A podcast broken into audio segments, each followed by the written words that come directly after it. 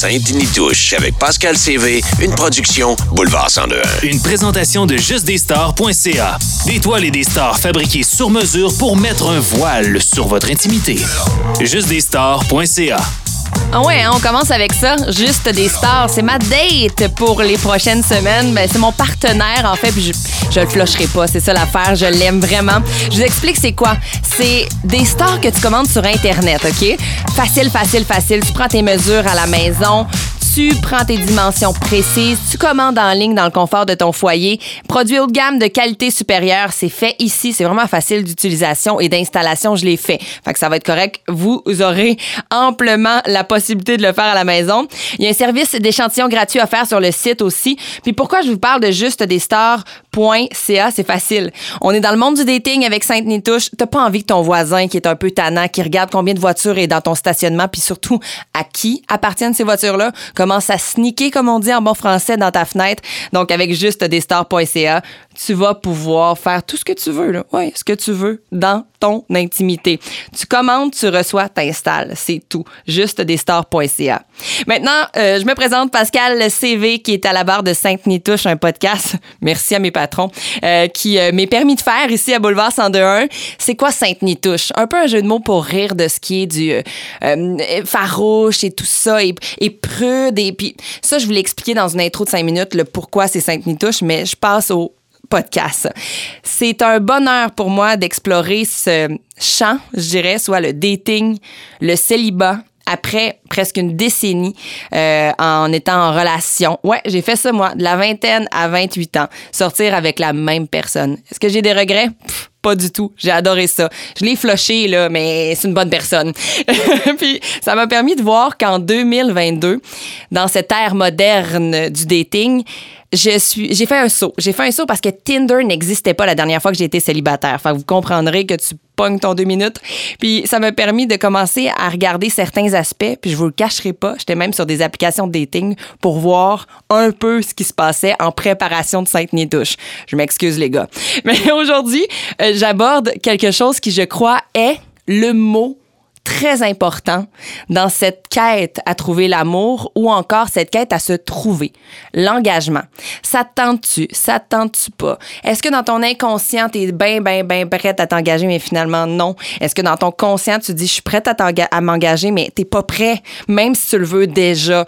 Ben, c'est ça qu'on va explorer. Puis on est-tu encore dans l'engagement en 2022? Ça, c'est une question que je me suis posée. Fait que mon invité aujourd'hui, je suis vraiment, vraiment heureuse qu'il soit avec nous. Pourquoi je suis heureuse? Parce que c'est un spécialiste, une sommité du monde de la psychologie, le docteur Marc Pistorio. Il est aussi médiateur. On s'entend qu'on va en avoir besoin pour la prochaine conversation. Il est présentement à Los Angeles, le chanceux, mais il est avec nous ici à Boulevard 102.1 pour avoir cette grande conversation sur l'engagement. Est-ce que ça faites-vous de l'anxiété en ce moment quand je dis l'engagement ou vous avez donc envie d'y toucher? Ben, on va aller explorer tout ça. Hey, bonjour, docteur Pistorio. Bonjour, bonjour. Content d'être là avec vous. Ben, merci beaucoup d'avoir accepté l'invitation. Euh, c'est un bonheur. Il y a plusieurs livres que vous avez faits qu'on peut s'y référer, puis on peut avoir euh, un peu de, comment dire, connaissance en sortant tout ça. Mais rien de mieux qu'aborder un thème en particulier avec vous. on y va avec l'engagement. Pourquoi j'ai choisi l'engagement? Je pense que c'est une denrée rare actuellement dans le monde moderne du dating. Peut-être que vous allez me reprendre, mais c'est ce que beaucoup trouvent difficile. Autant mhm. s'engager envers quelqu'un que s'engager soi-même à aller plus loin dans une relation, mais pour quelqu'un en particulier. Euh, quand je vous parle euh, d'engagement, ça vous sonne quoi? Ça vous dit quoi? Ça me dit, en fait, euh, c'est sûr que je suis peut-être un petit peu biaisé parce que moi, les gens que je reçois sont des gens qui ont des difficultés d'engagement ou qui ont des difficultés à maintenir leur engagement. Donc, je dirais tout de même que si je m'appuie plus sur la recherche que sur ma pratique clinique, euh, on note effectivement que les couples euh, sont en crise, que à peu près, hein, et c'est un chiffre qui reste stable, 50% des couples mariés ou conjoints de fait euh, ne tiennent pas. En fait, hein, il y a, donc c'est une proportion qui parfois même va au-delà du 50%. C'est difficile de s'engager parce que s'engager, ça réclame déjà hein, de se connaître, euh, de d'accepter de découvrir l'autre et d'accepter de se découvrir ensemble euh, en s'ajustant au quotidien et à long terme. Donc, si au départ l'engagement c'est un enjeu parce que on se dit ben moi une relation à long terme ça ne m'intéresse pas on va se retrouver avec des gens qui vont vivre des relations beaucoup plus éphémères. Donc, ce que je constate, hein, malgré tout, c'est que cet engagement, pour qu'il demeure, il va réclamer un, certain travail sur soi. Je sais que les gens ont horreur d'entendre ça, euh, travailler sa relation, mais une relation, ça devrait être simple, ça devrait être fluide. Moi, je veux qu'on m'accepte tel que je suis. Euh, et malheureusement, là, bonne nouvelle ou la mauvaise nouvelle, c'est que ce sera pas si simple que ça. Oh, je vous écoute et oui, il y a tellement de contenu dans ce que vous venez de dire en fait. Euh, puis pourquoi ça me vient en tête ce mot-là plus particulièrement, mhm. c'est que euh, quand on va jaser avec, bon, je veux dire des jeunes sur le terrain, parlons euh, de la relation des millénarios, des Z, on monte au X aussi. C'est un terme qui est complexe parce que bon, on est à l'ère moderne où tout est accessible, où on va en date, le soir on arrive, on retourne sur un réseau social de rencontres, puis on continue de regarder, même si la date a été exceptionnelle. On a un peu le fear of missing out. En anglais, c'est un terme qui est souvent utilisé. Est-ce que vous avez vu une différence? Passer à côté de quelque chose qui serait meilleur. Exactement. Avez-vous vu une différence? Euh, parce que vous avez quand même quelques années là, de, derrière la cravate en termes de psychologue, chez les générations et l'engagement? Ouais, en fait, ce que je note, c'est que euh, il est plus difficile pour les jeunes de s'engager que pour des personnes qui euh, sont d'un âge un peu plus mature. C'est-à-dire que quand on est, et ça fait aussi hein, partie du développement de l'individu, euh, quand on est dans la vingtaine et, et même avant, hein, si on commence euh, jeune adulte, à, fin de l'adolescence, jeune adulte, euh, début de la vingtaine, c'est une période de découverte, c'est une période d'expérimentation. Moi, je, trouve qu'il est très sain sur le plan psychologique de éventuellement hein, avoir des rencontres diverses, de se découvrir un petit peu, de découvrir l'autre, de savoir un petit peu plus qu'est-ce que c'est l'intimité pour moi, comment réagit mon corps, qu'est-ce que j'aime comme pratique sexuelle. Donc, je pense que l'idée, c'est vraiment quand on est jeune de d'expérimenter en prenant soin tout de même de soi, hein, mais d'expérimenter pour voir qui suis-je? Au fond hein, C'est une découverte identitaire de savoir un petit peu qui j'apprécie, euh, quelles sont les personnes avec lesquelles je me sens le mieux, et ensuite peut-être d'envisager une relation de couple à partir du moment où on a découvert mieux qui on était et ce qu'on aime. Mais ce que je constate, c'est que pour les plus jeunes, même autour de 25, 30 ans, c'est difficile l'engagement. Et si on observe un engagement, euh, souvent dans la trentaine, les gens vont former un couple, vont éventuellement avoir des enfants, sans s'être vraiment questionnés. C'est ensuite, une fois que les problèmes arrivent, que les gens arrivent d'ailleurs en thérapie et qu'à ce moment-là, ils se remettent en question pour se dire, ben, finalement, est-ce que je me suis vraiment engagé dans cette relation et pourquoi ça fonctionne pas? Hum, intéressant. Puis là, je constate que vous parlez vraiment de la jeunesse euh, vis-à-vis la vie adulte en général, mais quand je vous écoute parler, est-ce que ça se peut que les expériences, euh, peut-être aussi sexuelles, qu'émotives, puis se connaître, c'était moins accessible il y a quelques années? Et c'est peut-être le pourquoi que la génération actuelle qui est dans la vingtaine, mettons, allons-y de 15 à 30 ans, a plus de difficultés parce que là, euh, il n'y avait pas d'engagement forcé, si on veut. c'est plus facile maintenant d'aller explorer ça. Il y a moins de jugement. Est-ce que ça explique le fear of missing out dans cette génération-ci? Oui, je pense que, ben, en fait, il y, a, il y, a, vraiment un contexte qui est un contexte euh, social. Donc, il est évident que si on pense à des générations antérieures, euh pas vos parents, vous êtes trop jeunes, mais probablement les grands-parents et les, arrière-grands-parents.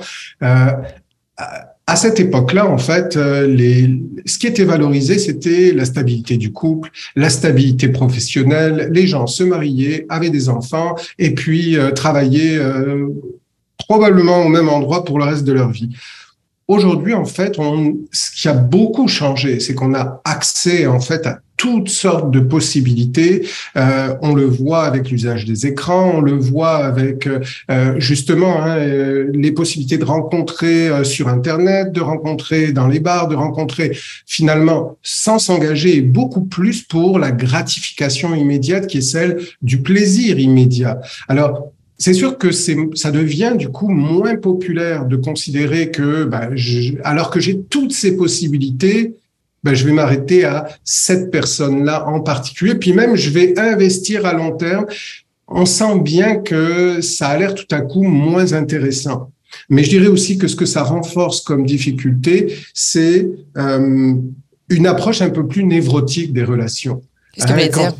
Ben, C'est-à-dire quand vous dites missing out, c'est vraiment l'idée, euh, ben oui, ça a été agréable, mais est-ce qu'il y aurait mieux et encore mieux et encore mieux? Et ça, c'est un petit peu le syndrome de l'éternel séducteur euh, qui se dit au fond, ben, euh, je vais certainement passer à côté d'eux, donc il vaudrait mieux que je m'engage pas et que je passe à la suivante et à la suivante, etc., etc.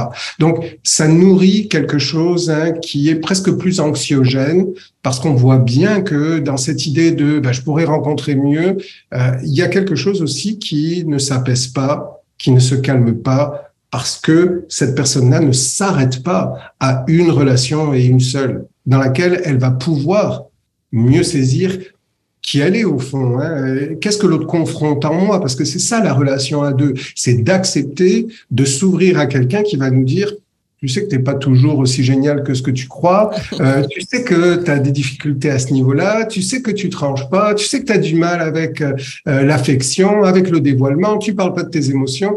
Vous voyez bien que quand on le dit comme ça, il faut être sacrément courageux pour entrer en relation et se dire, ben moi, j'en veux une expérience authentique. Puis moi, je veux apprendre sur moi. Je veux pas me croire tout puissant puis euh, meilleur et parfait. Donc, c'est ça la relation d'engagement. C'est intéressant. Est-ce que euh, c'est un peu comme de, de, de, se construire et cristalliser le sentiment d'éternel, d'être éternellement insatisfait finalement, de tout le temps cultiver une relation après l'autre, puis de pas aller travailler euh, sur ce qu'on est en train de bâtir pour se connaître aussi? Oui, tout à fait. En fait, de passer d'une relation à une autre sans jamais s'arrêter, c'est accepter la superficialité. Parce que vous comprenez bien qu'il n'y aura jamais de profondeur quand on s'arrête pas suffisamment pour que la profondeur s'installe. D'ailleurs, même dans les relations de couple qui débutent, il y a toujours cette période de lune de miel. Vous savez, la période où tout est possible. C'est l'être rêvé, il n'est que parfait, elle n'est que parfaite, elle est belle, elle est intelligente, avec elle, ma vie va être merveilleuse. Et ensuite, parce que c'est normal après un temps qui est variable, mais qui est relativement court au fond. On commence à vivre les premières insatisfactions, on commence à vivre les premiers conflits, les premiers accrochages, et c'est là que la relation est en train de s'installer quand on tombe un petit peu de son nuage. Ça ne veut pas dire qu'on s'aime moins, mais on s'aime de façon tout à coup plus réaliste. Est-ce qu'on est en train de se mentir lorsqu'on ne veut pas s'engager euh, en, en, se disant, ben ça a changé, c'est une autre façon de vivre les relations maintenant. Euh, j'ai pas envie là de prendre du temps avec quelqu'un particulièrement. Je veux me trouver moi. Euh, c'est pas pressant. Est-ce puis d'un autre côté, de la même personne, on entend je trouve jamais ce qu'il me faut. Euh, j'aimerais ça vivre quelque chose d'intéressant, mais j'y arrive pas parce qu'il y a de grandes déceptions. Puis quand je fais des petits sondages des fois sur mes réseaux sociaux pour Sainte-Nitouche, et un des sondages qui m'est apparu assez clair, les gens, euh, quand on leur demande ce qu'ils recherchent chez l'autre, ben souvent c'est une blessure qui n'a pas, qui a été vécue mais qui n'a pas été réglée. et souvent chez les femmes on dit l'homme cherche euh, une femme à son goût physiquement et tout ça. Il va regarder ailleurs si c'est pas le cas. Et l'homme, euh, elle, ce qu'elle recherche en tant que femme, là c'est genré comme euh, comme sondage quand même là, mais on s'entend chez le conjoint ou la conjointe, c'est de la sécurité, c'est quelqu'un de fidèle. Mais en même temps, cette personne là va pas s'engager dans une relation qui demande fidélité et mm-hmm. va peut-être être dans la superficialité aussitôt quelqu'un de peut-être beau esthétiquement va arriver dans sa vie. C'est un peu ironique de constater ça aussi. Est-ce que c'est une peur de se faire blesser? Je pense qu'il y a une différence entre nos aspirations et ce qu'on est capable d'assumer.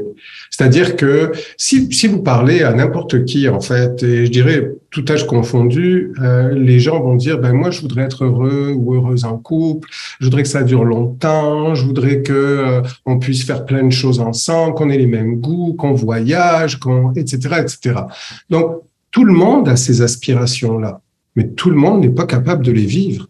Une fois que ça se présente à soi, c'est là que les vraies choses euh, émergent. C'est-à-dire que c'est là, par exemple, qu'une personne peut très bien aspirer à rencontrer quelqu'un et tout à coup, alors que la personne se, se présente dans sa vie, que tout à coup, ça fasse lever une inquiétude, une anxiété, une insécurité. Donc, euh, je pense que globalement, tout le monde aspire à une relation amoureuse réussie. Les besoins des hommes et les besoins des femmes, il est possible que ces besoins-là soient différents, de même qu'on montre que euh, les femmes vont avoir tendance à être un peu plus anxieuses, en c'est ce que la recherche montre, hein, un peu plus anxieuses en relation. Elles veulent communiquer, elles s'inquiètent, elles veulent que ça dure, elles veulent que les hommes parlent de leurs émotions et elles aussi, et, etc., etc. Les hommes, par définition, mais je pense aussi par nature, sont un peu plus évitants. C'est-à-dire qu'ils peuvent très bien euh, vivre un conflit non réglé et euh, avoir une relation sexuelle trois minutes plus tard. Ça ne leur pose aucun problème. Alors que les femmes, par exemple, vont dire, ben moi, peut pas se rapprocher de moi si deux minutes avant, il, il voulait pas qu'on parle, il voulait pas qu'on échange, mais lui, ça y est, c'est fini. Et puis, les femmes ont besoin d'un contexte qui est différent, mais je pense que c'est essentiel aussi de savoir que ces différences existent parce qu'inévitablement, il va y avoir un ajustement nécessaire puisque au départ, on n'est pas tout à fait fait de la même façon et on n'a pas tout à fait les mêmes besoins. Donc, je pense que oui, tout le monde a défini dans sa tête la relation idéale, mais la capacité de l'assumer, celle-là, elle va être surtout éprouvée au moment où l'opportunité se présente ou au moment où on est en relation et que tout à coup, on a peur de perdre l'autre, mm. etc. Vous parlez souvent que c'est essentiel de se connaître, de connaître ce qu'on mm. aime, euh, de mm-hmm. connaître nos besoins, nos limites avant d'entrer dans une relation plus sérieuse. Euh, comment est-ce qu'on arrive à faire ça? Parce que je pense que c'est une grande question moderne, ça. Je pense que cette question-là, enfin, ce, ce conseil-là, d'ailleurs, serait le même que je donnerais à des couples qui veulent avoir un enfant. Hein, où l'idée, ça serait, mais pourquoi on veut, pourquoi vraiment on veut un enfant Hein? Euh, Est-ce que c'est pour satisfaire des besoins plus, plus narcissiques? Est-ce que c'est parce qu'on m'a jamais dit qu'on m'aimait? Ben lui, je vais lui dire à cet enfant-là, etc. Donc ça, c'est une parenthèse. Pour le couple, euh, ben, là aussi, hein, c'est la même chose. On a besoin de savoir qui on est pour éviter des écueils qui sont difficilement évitables. Pour savoir, par exemple, ben, qu'est-ce qui a été mal nourri dans mon, dans mon enfance, dans mon histoire? Est-ce que j'ai manqué d'affection? Est-ce que j'ai manqué d'un parent disponible et physiquement et psychologiquement? Est-ce que j'avais un parent tellement anxieux que j'ai probablement intégré une partie de son anxiété? Est-ce que j'avais un parent qui ne parlait jamais d'émotions, mais moi j'avais des choses à dire et puis je suis resté pris ou prise avec ça. Donc c'est des ou est-ce que j'ai eu un parent hyper sécurisant? C'était c'était évident, puis je pars dans la vie déjà bien équipé. Je pense que c'est important parce que ce qu'on sait, c'est que en fonction de notre histoire, on a des gens vers lesquels on va être inévitablement attiré et pas pour les bonnes raisons. La rencontre dans le couple, pour moi, hein, au-delà de ce qu'on croit, parce qu'elle est tellement belle ou il est tellement beau, c'est surtout une rencontre d'inconscient à inconscient. J'ai des manques, je pense que toi, tu vas les combler. Puis malheureusement, comme tu représentes un petit peu ce qui m'a frustré et ce dont j'ai manqué dans mon enfance, je suis attiré par toi, mais je vais revivre les mêmes drames. Hmm. C'est parce que c'est ce que je connais finalement. C'est ce que je connais, puis vraiment, c'est aussi ce que la recherche montre. C'est ce que l'imagerie en neuropsychologie montre. Maintenant, ça se voit dans le cerveau. On voit les zones qui s'activent, on voit les gens, comment ils sont stimulés au niveau de certaines zones du cerveau, ce qui veut dire que, a priori, en fonction de l'histoire affective, émotionnelle d'un enfant et son environnement, il est déjà préconditionné à aller vers tel ou tel type de personne sur le plan amoureux et à vivre tel ou tel type d'échec ou tel ou tel type de réussite. C'est ce que j'essaie de présenter dans mon livre, en fait. C'est connaissez votre style d'attachement par rapport à votre histoire et vous allez voir que d'emblée, vous êtes déjà un petit peu pré-câblé pour vivre des drames sur le plan amoureux ou vivre de plus belles histoires. Parlons-en des styles d'attachement parce que ça dit pas grand-chose à bien des gens. certaines personnes commencent à euh, s'intéresser à ça et je pense que c'est la base de ce qu'on vient de dire, soit se connaître pour essayer de aller chercher dans une relation des choses qui seront un peu plus stables. Euh, je pourrais donner un exemple, arrêtez-moi si euh, ça ne fonctionne pas, mais Ouais, des réactions qu'on peut avoir en relation suite à un événement, une discussion, puis on est convaincu de que- c'est la bonne façon de réagir ou encore que ce qu'on ressent, c'est normal de le ressentir et l'autre comprend pas. Euh, Quelqu'un, par exemple, qui est très anxieux, qui va dire mais ça n'a pas de bon sens que tu sortes encore avec tes amis ce soir. Euh, il me semble que tu n'es jamais là. Puis l'autre personne va dire ben, on dirait que c'est juste normal que je vois mes amis. Au lieu d'avoir une discussion saine, peut-être qu'à l'intérieur de ça, il y a d'apprendre à se connaître puis à comprendre pourquoi c'est anxiogène que son conjoint et sa conjointe sortent encore une fois avec, avec euh, ses copains un soir. Mais les styles d'attachement peuvent résumer ça. En fait, le- dans le- les, les styles d'attachement, en fait, il y a, le, il y a quatre styles d'attachement et très rapidement, en fait, de façon très succincte, euh, le style sécurisant, c'est vraiment le, le- la, la personne adulte qui a été élevée dans un milieu très sécurisant. Des parents qui étaient euh, ou- ouverts à la fois à ce que la, ce que l'enfant s'exprime, qui étaient, euh, qui comprenaient bien ce que l'enfant vivait, qui l'observaient, qui étaient disponibles, euh, disponibles à parler. Quand il y avait un conflit, ça se résolvait rapidement. Donc, un enfant qui a senti qu'il avait une place dans la famille, qui n'a jamais douté que ses parents l'aimaient, qui n'a jamais douté non plus que ses parents pourraient l'aider en cas de problème. Un enfant qui a été soutenu, qui a vécu ses difficultés, mais qui a toujours senti que il pouvait en parler et que c'était reçu par ses parents. Donc, ça, c'est un- un enfant aussi qui n'a jamais douté que ses parents seraient présents ou absents. Donc, une constance, une sécurité. Dans le, l'attachement, en, en- le style d'attachement anxieux, ben, là, on est en présence d'enfants qui ont été élevés dans des environnements plus anxiogènes. C'est-à-dire un enfant qui a vécu avec des parents qui avaient des réponses relativement euh, ambivalentes, des fois des parents qui allaient être très, très, très, très présents et un peu envahissants et plutôt fusionnels, et puis parfois des parents qui euh, répondaient pas forcément à ses besoins, des parents anxieux plutôt centrés sur eux-mêmes que sur les besoins de l'enfant. Donc, ça a développé, en fait, euh, chez cet enfant-là, l'idée que ben, il va falloir que je reste beaucoup en contact avec euh, mon père ou ma mère, parce que je suis pas sûr que si je reste pas fusionnel, ben mon père ou ma mère va continuer à m'aimer, puis continuer à être disponible. Ce qui se Et traduit puis- en relation. OK, on commence. euh, Complètement, À bien comprendre. complètement qui se traduit en, en relation. Euh, pourquoi tu sors? Pourquoi tu t'en vas? Euh, Ça, si l'autre personne est moins anxieuse, et puis si la personne est aussi dans un attachement anxieux, ben, deux adultes dans l'attachement anxieux, ça donne des gens fusionnels. Ils font tout ensemble, ils adorent être ensemble, ils ont exactement les mêmes goûts, ils n'ont pas énormément d'amis qui voient seuls, surtout pas. Quand on se voit, c'est des rencontres de couple, mais de toute façon, nous, on est, on, on est bien ensemble, on a besoin de personne d'autre, etc. C'est le compte Facebook Manon Sylvain. C'est le compte Facebook pour le couple. OK. Exactement. Mais je, et, et d'autres, certainement d'autres prénoms que Manon Sylvain. Oui. C'est un exemple, quoi. euh, ouais. mais, mais le point, c'est qu'effectivement, hein, c'est qu'au bout d'un moment, ça crée des difficultés parce qu'on sait plus très bien qui est qui. On sait plus très bien qui a tel goût. qui a- Mais ces gens-là, en fait, fonctionnent à long terme toute une vie tant qu'il n'y en a pas un des deux qui commence à se sentir étouffé et qui remet en question la relation fusionnelle. D'accord. Donc ça, c'est pour les anxieux.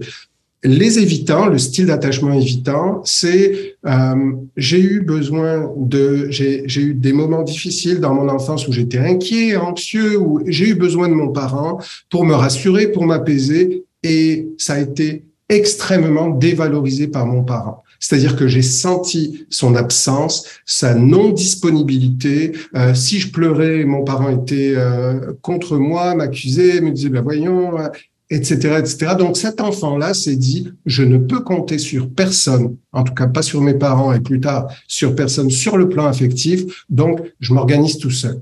Ça donne des gens autosuffisants, hyper autonomes, qui ont du mal à entrer en relation parce que ils se sentent rapidement envahis. Ce sont des gens qui n'expriment pas leurs émotions, qui se sentent rapidement étouffés, et donc des gens avec lesquels, des gens un peu fuyants. Oui, on entre en relation avec eux, mais ils ont besoin de leur espace, ils sont pas toujours disponibles. Dès qu'on demande un petit peu plus de, de, de, de connexion émotionnelle, ils n'aiment pas ça. Donc ça, ce sont les évitants. Alors vous voyez bien les schémas que ça peut donner. Hein. Deux évitants, c'est deux chemins parallèles. Ce sont des gens qui vivent ensemble, mais ils ne partagent vraiment rien sur le plan émotif. Ils ne se parlent pas de conflits, pas de problèmes, pas de difficultés. Euh, des gens très autonomes. Et si un évitant qui a l'aspiration d'être un peu plus en relation rencontre un anxieux ou une anxieuse, ben ce que ça donne, c'est euh, on se court perpétuellement après. Et donnez un exemple. C'est-à-dire que la personne anxieuse, plutôt l'attachement anxieux, va dire ben j'ai besoin de temps avec toi, on n'est jamais ensemble. Et euh, qu'est-ce que pourquoi tu vas encore avec tes amis Mais euh, le soir tu rentres pas tôt du travail. Moi j'ai besoin d'espace avec toi et l'autre de dire euh, écoute arrête avec tes demandes tu me fatigues il faut toujours qu'on se parle c'est toujours compliqué avec toi moi je veux les choses simples moi je fais ma vie je ben, toi de ton côté euh, sois heureuse de ce que je te donne sois heureux de ce que je te donne puis arrête de réclamer en permanence c'est pénible puis je pourrais pas rester dans une relation comme ça donc la menace perpétuelle de la fin de la relation. Hmm. Il y a le dernier attachement dont je parle en deux secondes, c'est l'attachement désorganisé. Et ça, c'est l'attachement qui relève le qui est le moins présent dans la société, mais qui est le plus euh, difficile, c'est celui de la pathologie. Ce sont des gens qui ont été élevés dans un milieu où ils, se sont sentis en danger physiquement et psychologiquement, des gens qui viennent d'un milieu de délinquance, de drogue, euh, de criminalité, de euh, bon, etc., etc. Donc ces gens-là sont beaucoup dans l'attachement évitant et beaucoup dans l'attachement anxieux. Donc, ce sont des gens qui, adultes, vont être dans l'inconstance et qui parfois eux-mêmes souffrent de troubles et de difficultés euh, psychologiques. Euh, sont des gens qui vont être parfois très, très, très fusionnels, puis deux secondes plus tard, ils sont injoignables, indisponibles, etc., etc. Sans aller... Oui c'est tous les schémas en fait qui existent. Vous voyez bien que parmi ces schémas, toutes les combinaisons sont possibles. Je les ai d'ailleurs toutes présentées dans mon livre pour expliquer ce que ça donne comme enjeu et comment essayer de les réparer. Mais il faut savoir une chose. Les sécurisants vont avoir tendance à aller vers les sécurisants, les anxieux et les évitants vont avoir tendance à se rencontrer entre eux. et c'est là que euh, l'idée hein, première de ce que euh, vous disiez tout à l'heure, c'est, eh ben oui, si on se connaît, si on lit, si on identifie quel est son propre style d'attachement, ben on va déjà commencer à savoir comment réparer pour être plus dans un attachement sécurisant et donc rencontrer les bonnes personnes avec lesquelles on n'aura pas peur de s'engager. Ça prend beaucoup d'ouverture, en fait, pour se faire une analyse personnelle et ou aller rencontrer les experts pour ça. Est-ce qu'on peut, d'une une période de sa vie à une autre, changer son style d'attachement? Euh, et là, je parle pas nécessairement de tomber dans le désorganisé, mais est-ce qu'on peut aussi, deuxième sous-question, avoir deux styles d'attachement? Ouais, en fait, c'est une question intéressante. Ce qu'on s'est rendu compte, et encore une fois aussi au niveau de la recherche, euh, c'est que à partir du moment où on rencontre une personne, cette personne va avoir tendance à révéler certains aspects de soi, mais il est possible aussi que si on rencontre une autre personne sur le plan amoureux, cette autre personne révèle d'autres éléments de sa propre histoire qui pourraient nous faire adopter un autre style d'attachement. C'est pour ça qu'il y a des gens qui disent, moi je comprends pas, j'ai toujours été euh, complètement euh, euh, autonome, j'avais besoin de personne, j'avais même du mal à m'engager, je sais pas ce qui se passe avec cette personne-là, je suis tout le temps à lui téléphoner, j'ai des comportements que j'ai jamais eu avant, j'aurais envie de regarder dans, dans son téléphone, je l'appelle, et c'est et elle qui est au contraire plus dans la distance et ça me rend fou et je, je, deviens complètement dépendant. Donc, on se rend compte que des personnes différentes vont révéler de soi des aspects différents. Mais dans tous les cas, et, et c'est aussi ce que la recherche montre, à partir du moment où on a un style d'attachement qui est anxieux, euh, évitant ou désorganisé, il est possible d'adopter des comportements de personnes sécurisantes pour se sécuriser davantage et sortir des difficultés de son propre attachement. Hmm. Il y a de la lumière au bout du tunnel. Est-ce que, ben, avec du travail et une prise de conscience, euh, est-ce que c'est quelque chose de positif, si je vous comprends, si j'analyse bien ce que vous êtes en train de nous dire, euh, d'avoir peut-être une relation avec quelqu'un qui a un style d'attachement sécurisant, lorsqu'on n'en a pas un, ça peut être quelque chose de, de bénéfique dans sa vie finalement? Tout à fait, parce que euh, on a montré, d'ailleurs moi aussi j'ai fait une recherche à l'époque hein, sur euh, presque 300 couples québécois et, et au Québec comme dans les autres recherches, ce qu'on montre, c'est que la force, j'ai envie de dire, hein, le bénéfice de la personne qui est sécurisante, c'est que au contact d'une personne insécurisante, elle ne perd pas sa sécurité. C'est-à-dire, elle ne tombe pas dans le panneau.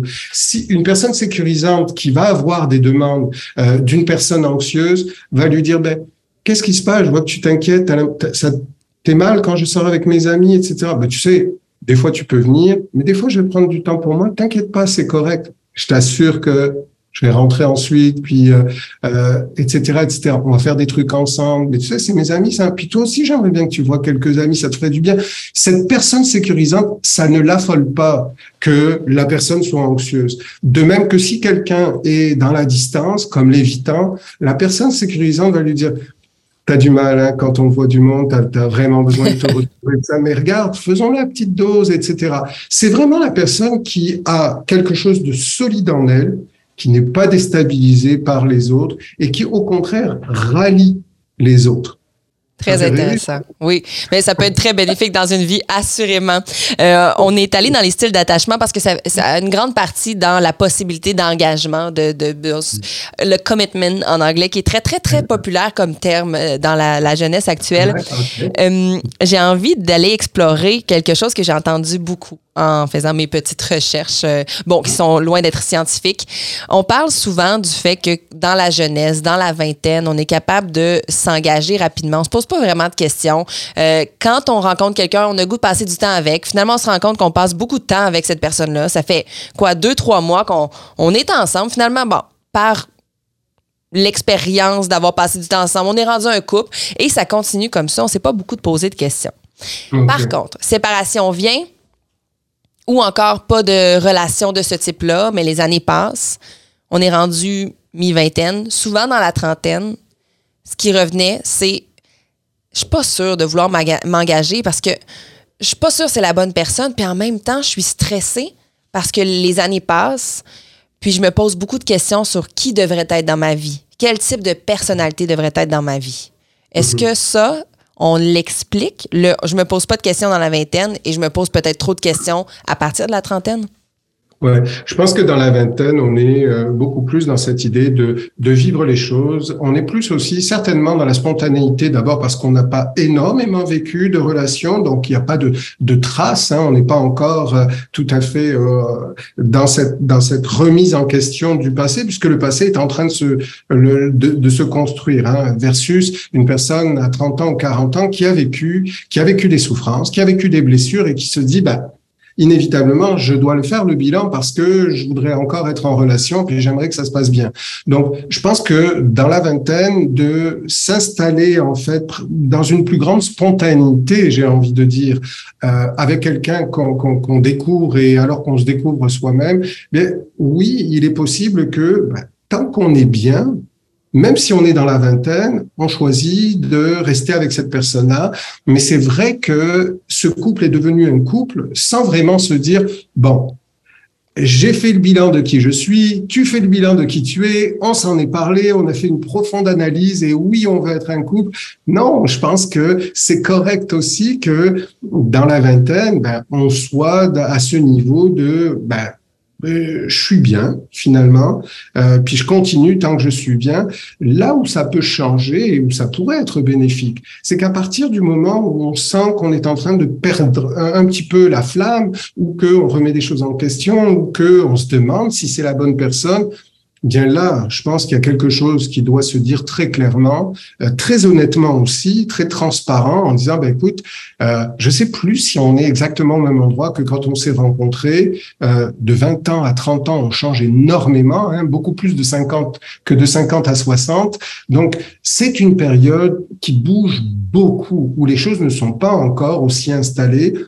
La différence entre ces couples qui vont mourir et ceux qui vont éventuellement euh, cesser dans la conscience ou poursuivre parce qu'ils se choisissent, c'est vraiment la communication et l'ouverture sur ce qu'on ressent. Et à ce moment-là, de se dire, ben, est-ce qu'on veut rester ensemble et puis on a peut-être des choses à travailler, on a peut-être euh, quelques séances de thérapie pour euh, aller faire le bilan avec quelqu'un qui nous alimenterait hein, de façon extérieure, ou ben, on ne le sent tellement plus qu'on n'a même pas envie de faire ce chemin-là et qu'on a peut-être envie de faire des rencontres qu'on n'a pas pu faire parce que on est resté euh, des années ensemble. Donc, à ce moment-là, je crois que c'est peut-être le premier bilan de vie qui s'exprime. Hmm. C'est celui de est-ce que j'ai envie d'être dans une certaine légèreté, de ne plus être en couple et d'avoir des rencontres et soit c'est un choix de vie qui est aussi respectable, hein, ou de se dire mais moi je suis bien dans le couple. J'aime ça être à deux, j'aime ça les dimanches matins où on se fait des petits déj jolis, etc. Mais parfait, parfait en soi. Alors, ça veut dire qu'on est rendu à un point où notre relation doit passer à un autre stade. Et alors, à ce moment-là, ben, on doit se dire des choses qui sont peut-être pas faciles à entendre, on doit les articuler ensemble, on doit aller chercher de l'aide éventuellement pour que ça se poursuive ou pour que peut-être à la fin de cette réflexion-là, on réalise que non, vraiment, nos chemins sont différents et c'est plus sain et c'est plus mature de mettre fin à cette relation. Docteur Marc Pistorio, mythe ou réalité? Hmm, OK. Pour s'engager. Oui on doit ressentir une grande passion au début lorsqu'on rencontre la dite personne. Ouais, je pense que euh, c'est difficile de poser ce genre de questions à un psy parce que y a, on a toutes sortes de réponses en tête avec des nuances. Mais je, vais, essayer de jouer le jeu. Alors, euh, réalité, je pense qu'on doit vibrer en fait quand on peut-être ensuite pour les bonnes ou les mauvaises raisons, peu importe, ça, c'est le psy qui veut vraiment s'exprimer. Mais sinon, je dirais, oui, il faut triper, il faut vibrer au départ, il faut qu'il y ait quelque chose d'intense qui se produise. Si on est trop dans le rationnel, je pense qu'on passe à côté de quelque chose. On aura le temps d'être rationnel. Soyons un petit peu irrationnels au départ, tant qu'on se fait pas mal et qu'on se met pas en danger. Ben, vivons la passion du départ. Je crois que l'idée, ça serait aussi de se dire, j'accepte quand même à un moment donné de ne pas me sentir complètement démonté si la passion n'est plus aussi forte après six mois qu'après le premier jour.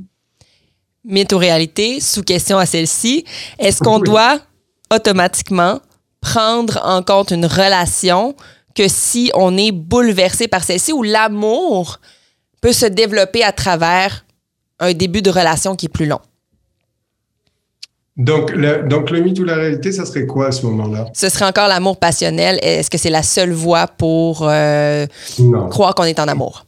Non, c'est pas la seule voie. Je pense que la, la seule voie, c'est, je sais pas si je me trompe ou pas, que la personne se dit ça. Je sais pas si je me trompe ou pas, mais j'ai envie de le vivre.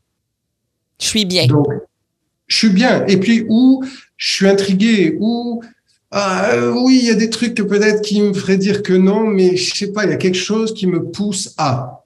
Puis ça, ce ressenti-là, il faut le vivre parce que c'est aussi celui qu'on va pouvoir travailler ensuite en se disant ah, je comprends mieux pourquoi je suis poussé à vivre ce genre de relation. Ou je vis ces relations-là à répétition, puis ça marche pas. Ben là, j'ai quelque chose à comprendre. Mais au départ, euh, de d'aborder la relation amoureuse avec euh, un cerveau qui ne serait que logique et rationnel, je trouve que c'est dommage. C'est triste. il, faut avoir, il faut avoir des deux. Il faut vibrer. Il faut être dans l'émotionnel tout de même, parce qu'une relation amoureuse, c'est hautement émotionnel. Donc, on ne peut pas s'en priver. Je dirais d'abord de le vivre, si c'est pas dangereux, et puis ensuite peut-être bah, de, de, remettre en question s'il y a des choses à remettre en question, puis de discuter, puis de d'échanger. Mais la passion change peut-être pour un autre style d'amour à travers la relation. Tout à fait, tout à fait. D'ailleurs, je, je, je, je, pense qu'il y a des couples qui, il y a vraiment, j'ai vu beaucoup de schémas de couples, hein, mais il y a des couples qui sont rentrés dans des passions extrêmes et, et la passion euh, s'est rapidement euh, terminée et puis ils n'ont pas su passer à autre chose. Il y a des couples qui ont débuté une relation en étant euh, pas forcément certains que ça fonctionne, et puis qui se sont découverts et qui sont allés vers quelque chose de beaucoup plus passionnel et qui tient encore. Donc, encore une fois, hein, l'idée c'est de rester avec, de rester ouvert, sans partir avec des a priori qui nous arrêtent parce que rationnellement on ne devrait pas. L'idée, c'est bah, aller vers votre votre émotion, aller vers votre intuition. Si vous avez envie de vivre une relation, ça veut dire que même si elle ne dure pas, il y aura certainement quelque chose à comprendre de cette relation pour, pourquoi pas, améliorer la suivante. Mythe ou réalité? On doit absolument euh, penser nos blessures avant de s'engager dans une relation ou pendant cette relation-là, on peut penser ses blessures. Alors, on peut penser ses blessures avec toute relation, mais euh, je pense que idéalement, faire un travail de reconnaissance de ses propres, sa propre histoire, ses propres blessures, c'est intéressant. Oh, excusez-moi. J'ai un appel. Euh, euh, on salue la personne qui appelle. Ben oui, j'espère qu'elle va pas rappeler. Je sais même pas comment arrêter en fait euh, que ça sonne.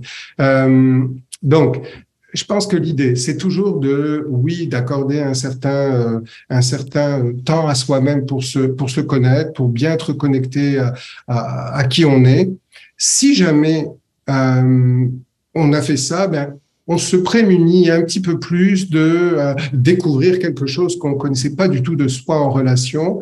Euh, mais je dirais que l'idée, c'est d'accepter, en fait, d'accueillir ce qui se passe et en fonction de ce qui se passe, de ne pas croire que l'autre, c'est que lui ou elle le problème, mais beaucoup plus de se dire, si je réagis comme ça, si fortement, c'est que cette personne-là révèle quelque chose en moi qui est peut-être irrésolu. Au fond, cette personne-là est peut-être une solution plus qu'un problème. Ah, mais c'est important ça, qui est donc ne pas euh, penser que par un sentiment vécu face à une action d'autrui, euh, soit dans ce cas-ci conjoint-conjointe, partenaire de vie, peu importe comment vous l'appelez, là, ça peut être euh, ami avec bénéfice, peu importe. euh, par son comportement, nous, on réagit mal. Non, il y a quelque chose à l'intérieur de nous qu'on doit régler. C'est pas nécessairement l'autre personne qui est le problème. C'est ça. C'est que l'émotion qu'on ressent, il faut toujours la valider comme elle est réelle même si on se sent mal de ressentir ça, même si on trouve qu'on exagère, ou même si on trouve qu'on n'est pas assez mobilisé parce que vraiment l'autre exagère. Non, le point c'est, si je vis de la colère, ma colère est légitime, je la ressens, il faut que je l'accueille. Maintenant, de radicalement se dire, je suis en colère parce que tu, ça, ça marche pas. C'est faux. Non, c'est faux. L'idée, c'est, je suis en colère parce que je parce que j'ai du mal à gérer ce type de comportement, parce que ce type de comportement me ramène à de vieilles blessures que j'ai pas réglées, etc., etc. Et je trouve que c'est tellement plus intéressant parce que ça veut dire, donc, si au lieu de penser que l'autre est uniquement le problème de ma vie, je me dis que je suis responsable de ce que je ressens, peut-être que ça veut dire que j'ai pas à attendre la solution de l'extérieur mais que la solution, je peux moi la mettre en place. On peut dire à quelqu'un, tu sais, quand tu fais ça, vraiment, c'est difficile pour moi, ça me met en colère. Pourquoi? Parce que il y a des choses que ça révèle, parce que euh, je réalise que j'ai tel besoin que j'ai pas assez bien, j'ai pas assez bien expliqué. Quand je parle de moi, probablement que l'autre va mieux accueillir que ce que j'ai à dire. Versus ouais, t'es comme ça, t'es comme ci, t'es comme ça. Donc, euh, si t'étais pas comme ça, je serais pas en colère. Vous comprenez bien que l'autre, il va pas dire, ah ben ok, ben écoute, regarde, je change aujourd'hui même et tu ne seras plus jamais en colère parce que je m'adapte à tes besoins. C'est pas comme ça que ça marche la relation de couple. Et vous voyez bien que ça, c'est l'engagement. C'est l'engagement de prendre ma part de responsabilité dans au moins le 50% que j'amène dans la relation de couple. Puis le 50% de l'autre, ben, je vais lui en parler, je vais euh, voir comment je peux l'aider. La relation de couple, c'est une relation de soutien et d'assistance. Et c'est ça qui fonde la sécurité du couple. Et c'est là où on avance ensemble. Complètement. Et en tant qu'individu à part entière. Bien sûr. On n'a pas à être parfait, on n'a pas à avoir à tout régler, mais on a à être honnête sur ce qu'on amène dans la relation de couple qui peut poser problème. On entend beaucoup euh, les limites. Hein? Nos limites, les respecter, ne pas les dépasser. Et des fois, c'est difficile de savoir où notre limite s'arrête par rapport au respect de l'autre. Parce que, euh, bien sûr, dans, dans mon entourage, euh, il y a des amis qui veulent s'accepter comme ils sont. Puis non, moi, maintenant, là, je me suis fait une promesse. Euh, quand ça dépasse les bornes, ça dépasse les bornes. Mais ça prend beaucoup de place, ces limites-là, dans la vie de certaines personnes euh, auxquelles j'ai euh, j'ai parlé. Est-ce que il y a un moment où s'arrête cette phrase Je me respecte? ouais, c'est intéressant parce que c'est vrai qu'il y a tellement de nuances dans tout ça. D'abord, une chose est claire, c'est que poser une limite, euh, c'est toujours correct lorsque on a le sentiment que l'autre nous manque de respect, que ce soit de respect euh, dans l'intégrité physique ou psychologique. C'est-à-dire que c'est évident qu'il faut poser une limite quand euh, l'autre a frappé du poing sur la table ou levé la main pour vous frapper ou, ou, sans passer à l'acte ou en passant à l'acte ou quelqu'un qui est violent dans la communication verbale. Je vais te, t'es une, t'es un. C'est flagrant ça. Ça, il n'y a pas de question à se poser. Comprenez bien que là, on n'a pas à se dire ben non, il faudrait quand même le tolérer parce que euh, non, il n'y a rien à tolérer là-dedans. C'est inacceptable et, et si on l'accepte, on accepte d'entrer dans la relation dysfonctionnelle. Ça, c'est une chose. Ensuite, se respecter et puis ben, l'idée, c'est d'exprimer en fait ce qui vient vous confronter. Tu sais, je réalise que euh, quand tu m'as dit tel truc ou quand tu fais telle chose, euh, vraiment, je réalise que ça me, ça me met quoi? Ça me met en colère, ça me rend triste. Euh, j'ai pas envie d'être cool. Tu sais, tout à l'heure, je t'ai mal répondu. Ben c'est parce qu'en fait, il y a deux jours, tu m'as dit tel truc, puis j'ai pas osé t'en parler, puis ça ressort là, puis c'est mal sorti. Donc, ça va être l'idée de ben, respecter quoi? Parce que si on est avec la bonne personne, cette bonne personne va avoir une attitude qui est balancée, c'est-à-dire, bah, on a des moments ensemble. C'est correct si tu prends quelques moments pour toi toute seule, mais pas tous les soirs, parce que sinon, pourquoi on est en couple? Euh, C'est correct que euh, tu aies une activité sportive ou que tu vois tes copines ou que on fasse des trucs ensemble. C'est-à-dire que la relation de couple à ce moment-là, elle va être balancée si chacun nomme ses besoins fondamentaux. Parce que parfois, ça a le dos large. Hein? Ben Des fois, c'est euh, moi, ma vie a toujours été comme ça. Peu importe qui va entrer dans ma vie pour être en relation avec moi, il va falloir qu'elle prenne tout ça et tout ce qui vient avec. Puis qu'elle m'accepte tel que je suis. Parce, parce que, je me respecte. Ben, voilà. c'est un discours qui tourne bien, mais qui tourne en rond. Parce que c'est pas le discours de quelqu'un qui est en lien. C'est le discours de quelqu'un qui veut continuer à vivre seul avec quelqu'un qui va répondre à certains besoins ou besoins. Mais j'ai envie de dire, qu'est-ce que c'est quoi la proposition euh, pour l'autre dans ces cas-là? Qu'est-ce qu'il y a là-dedans comme positif pour l'autre à vivre et à découvrir? Très potiche, là, très marionnette. Je te prends quand j'ai envie. Tout à fait. Et puis pour soi, l'idée, c'est euh, moi, je me respecte. Je, je... Ben, ça fait très égocentrique aussi. Se respecter, c'est pas forcément être dans la rigidité.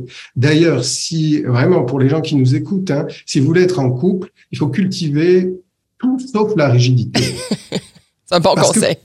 mais oui, forcément, il faut être dans l'ouverture. Forcément, je vais entendre des choses parfois qui sont pas les plus flatteuses sur moi, mais je vais avoir leur juste. C'est ça que je veux en couple. Si je dépasse les bornes, je veux que quelqu'un me dise, bah, attends, regarde, vas-y doucement, quand tu, Garde, t'énerve pas comme, parle-moi, je vais t'écouter, je vais, ou tu me fais beaucoup, tu fais beaucoup de demandes hein, en ce moment, qu'est-ce qui se passe? Ou, euh, ben, je te parle et puis tu t'énerves tout de suite. Qu'est-ce qui se passe? C'est d'être dans l'ouverture de, ah oui, euh, ah c'est vrai, j'ai pas été cool. Non, t'as raison, quand je te parle comme ça, euh, ouais, je me ramasse pas, tu voudrais que, ok, regarde, je vais le faire, là. J'arrête tout là. Ouais, tu, c'est tout ça, quoi. C'est que de la souplesse et du compromis. J'entends beaucoup de maturité émotionnelle, d'intelligence émotionnelle dans la réussite d'une relation, d'introspection. Euh, on pourrait en parler pendant des heures et des heures. Euh, je vais conclure sur quelque chose d'intéressant, une réflexion sur l'avenir par rapport aux relations qui sont changeantes. Euh, bon, la structure d'un couple change. Ok, avant c'était une femme, un homme, on est fidèle. Bon, on pourrait jouer avec les mots sur la fidélité là, mais on tente et sinon on se dit qu'on est fidèle tout au long de notre vie. Euh, les barèmes d'une relation changent. Maintenant, il y a des couples ouverts qui existent. Euh, bon, écoutez, tout le monde fait un peu euh, sa relation par écrit avec un consentement de l'autre personne. Est-ce que vous croyez que ça va nuire à l'engagement pour le futur, toutes ces, ces relations nouvelles et ou assumées qu'on voit maintenant?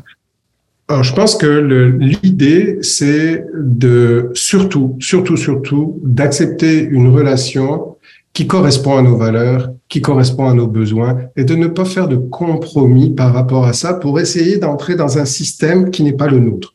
Je le vois, par exemple, pour, encore une fois, hein, qu'on soit un homme, une femme, deux hommes, deux femmes, un trouble, parce que ça existe aussi de plus en plus. L'idée, c'est dans trois personnes dans une relation. L'idée, c'est, mais moi, qui je suis au fond? Qu'est-ce qui m'insécurise et qu'est-ce qui me sécurise? Et c'est de déterminer et de respecter que, ben moi, ce qui me sécurise, c'est une relation avec l'autre où on n'est pas dans une relation ouverte. Euh, c'est une relation où, oui, chacun a son espace, mais on a un projet commun, on a des voyages en commun, on veut un jour euh, aller vivre à l'étranger ou s'acheter une maison. Ou qu'est-ce qu'est-ce qui se passe par rapport aux enfants? On en veut, on n'en veut pas, on en veut un, on en veut plusieurs, on en veut dans dix ans. On... C'est d'avoir cette ouverture et c'est ça pour moi se respecter, c'est s'aimer suffisamment pour oser dire qui on est plutôt que ben, je dirais pas ça parce que il va me quitter, elle va me quitter, il m'aimera pas. Et bien, ou ben oui, on va être un couple ouvert euh, et ça lui fait plaisir. Ben moi, je vais, ça me tente pas du tout, ça m'insécurise, mais je vais le faire quand même parce que j'ai peur de le perdre. C'est tout ça en fait, c'est ces mauvais compromis là. Quand on dit tout à l'heure, hein, ben moi en tout cas, je me respecte et je pose mes limites. Il y a des limites saines à poser. On ne peut pas accepter n'importe quoi et avec n'importe qui on a besoin de revenir à son individualité et dire, ben voici qui je suis.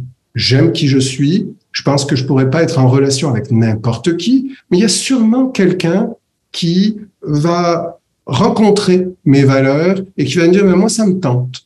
Moi aussi. C'est pour ça, et c'est ça l'idée quand on veut s'engager, d'ouvrir la communication sur la sexualité, sur les enfants, sur le travail, sur etc., etc., de savoir, voici qui je suis. Je mets tout sur la table puis je voudrais que tu fasses la même chose, puis on regarde ça ensemble.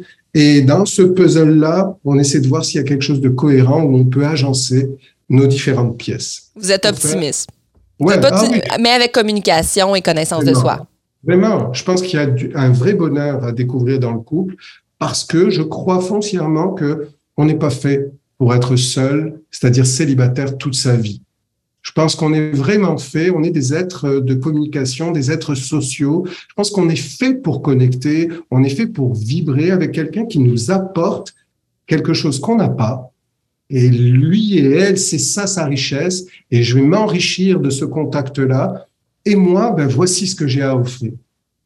Quelle la place belle. pour tout le monde. Quelle belle conclusion, docteur Marc Pistorio. Toujours un bonheur de parler avec vous. Vous êtes psychologue.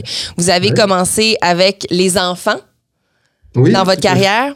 Pour, pour vous rendre compte que finalement, on élève les adultes de demain. Donc, vous avez un peu été transfuge du côté euh, des parents. Vous écrivez actuellement un livre très intéressant sur les styles d'attachement, mais je pense du côté euh, du parent enfant. Ouais, ouais, ouais. le précédent, dis-moi qui tu aimes, je te dirais que tu es, c'était vraiment pour les couples. Et puis là, en fait, euh, ben, je, c'est, le livre pour parents-enfants que j'écris en ce moment, puis qui devrait sortir en, en 2023. On va l'attendre avec grand plaisir. Ça va probablement nous aider à faire cette dite introspection. Merci d'avoir été là dans Sainte-Nitouche aujourd'hui pour euh, ce podcast qui était sur l'engagement. En plus, on a fini avec une très belle leçon de vie. Super, ben merci de l'invitation et puis euh, longue vie à Sainte-Nitouche. merci beaucoup. si j'ai bien fait mes devoirs, euh, si j'ai bien fait mes devoirs dans ce podcast-là, ce que je comprends, c'est que euh, faut se connaître, connaître nos styles d'attachement ou notre style d'attachement, puis laisser une chance à l'engagement. Peu importe c'est quoi l'engagement pour vous, tentez-le. T'as aimé ça? Tu veux une autre date? Pour en savoir plus, suis-nous au blvd.fm. Sainte-Nitouche, le podcast avec Pascal CV, une production Boulevard 1021. Une présentation de justdesstars.ca. Parce que des stars, tu vas en avoir besoin si ta voisine d'à côté est tout sauf une Sainte-Nitouche. Justdesstars.ca.